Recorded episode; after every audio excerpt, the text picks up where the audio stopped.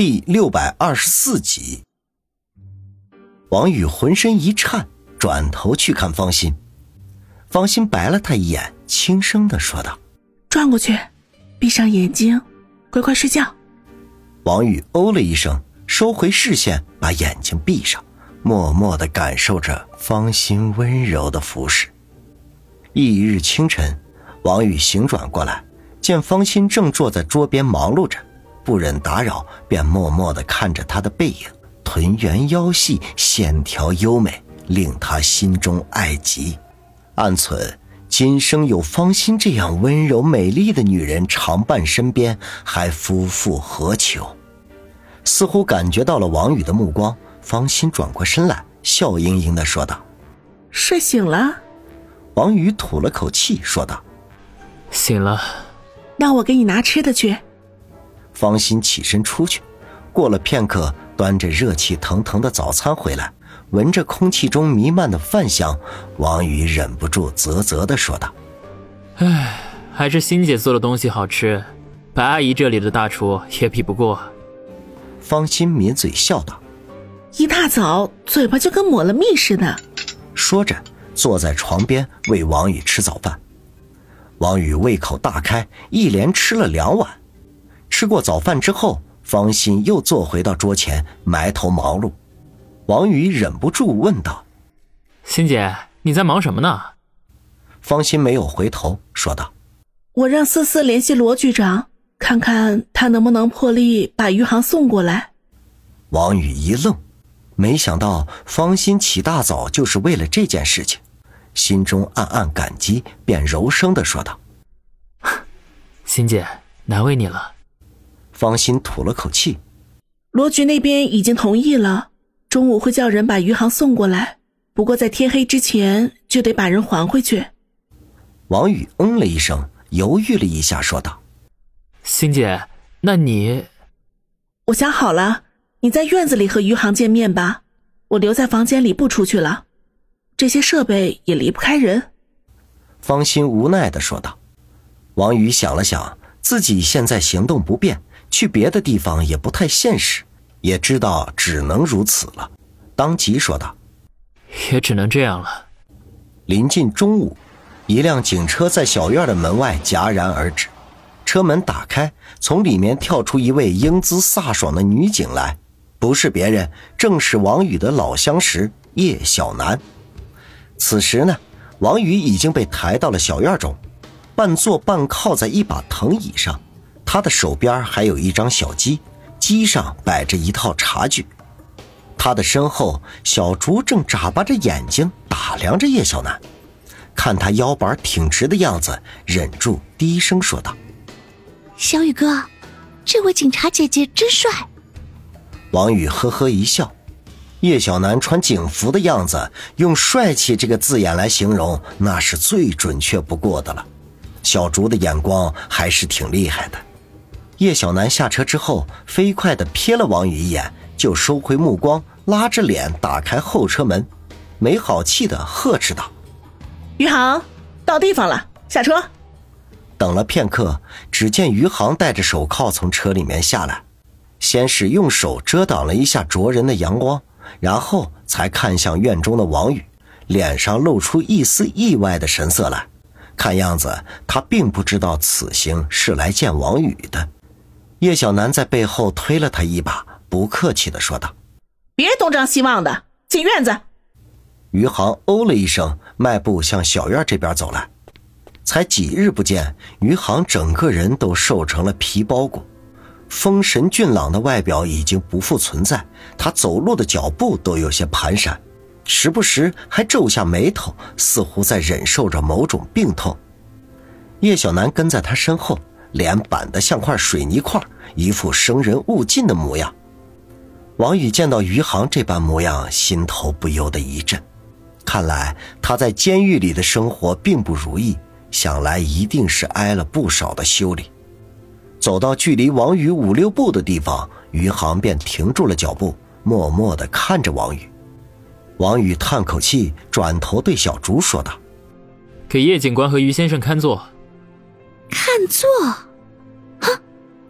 小竹见王宇拽词儿，忍不住小声嘀咕了一句，然后才搬了两把椅子过来，一把送到叶小楠身边，甜甜的说道：“警察姐姐，请坐。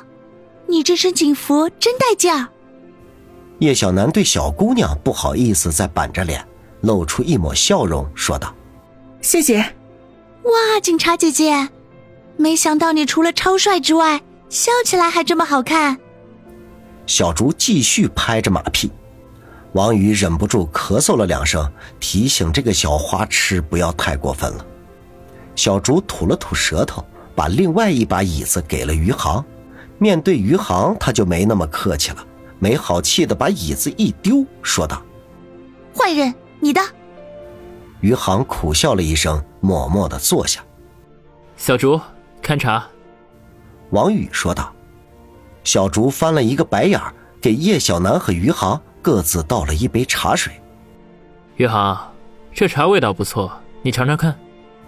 余杭迟疑了一下，端起茶水抿了一口，然后抬头直视王宇，说道：“王宇，我们之间似乎没有什么话好说的吧？”王宇饶有兴趣的看着他，半晌才展然一笑，说道：“的确。”我们之间是没有什么话说，不过我有笔交易，不知道你感不感兴趣？余杭一怔，皱眉说道：“什么交易？我身上可再也没有什么有价值的东西了。回答我几个问题，我可以托人在监狱里照顾你，不再受任何人欺负，甚至还可以帮你减刑。”王宇抛出了一个巨大的诱惑来。余杭脸颊顿时抽搐了一下，王宇的条件一下子就戳中了他的要害。其实这段时间在监狱里，他没有少受人欺负，尤其是有人听到他居然绑架自己的女儿，对他更是毫不客气，拳打脚踢犹如家常便饭，甚至连一顿饱饭都吃不上。深吸一口气，他低声的说道：“好。”我答应你，不过你的问题我不知道是否能回答上来。你一定可以的。王宇深深的望了他一眼。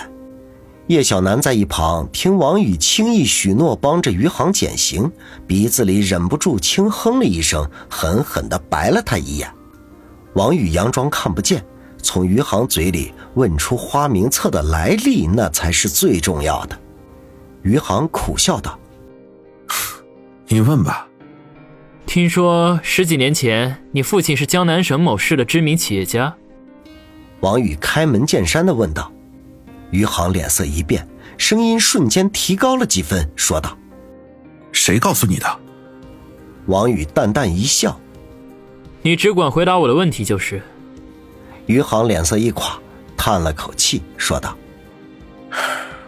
我知道，一定是星儿告诉你的。”我真笨，回答人家的问题，别废话。叶小楠在旁提醒道。余杭深吸一口气，缓缓的说道：“没错，我爸在十六年前的确是某市的一名企业家。”好，那我再问你，你家是不是在没有任何征兆的情况下，一夜之间便家道中落？王宇继续问道。是。余杭痛苦的说道。脸颊上的肌肉都在剧烈的颤抖，很显然，十几年前家中的变故在他心中一直都是一个巨大的阴影。这两个问题其实只是王宇的敲门砖，即便余杭不回答，他也已经知道答案，因为昨晚方心都跟他讲过，他真正要问的是余杭没有对方心提起过的原因。他趁热打铁追问道。你知道是什么原因导致你家中发生巨变的吗？余杭浑身一颤，眼睛瞬间就红了起来，咬牙切齿的说道：“我当然知道，是他们使我家发生巨变，逼得我父母跳楼身亡，使我成了现在的模样。他们是谁？”王宇的心顿时跳到了嗓子眼儿，他想要的答案呼之欲出。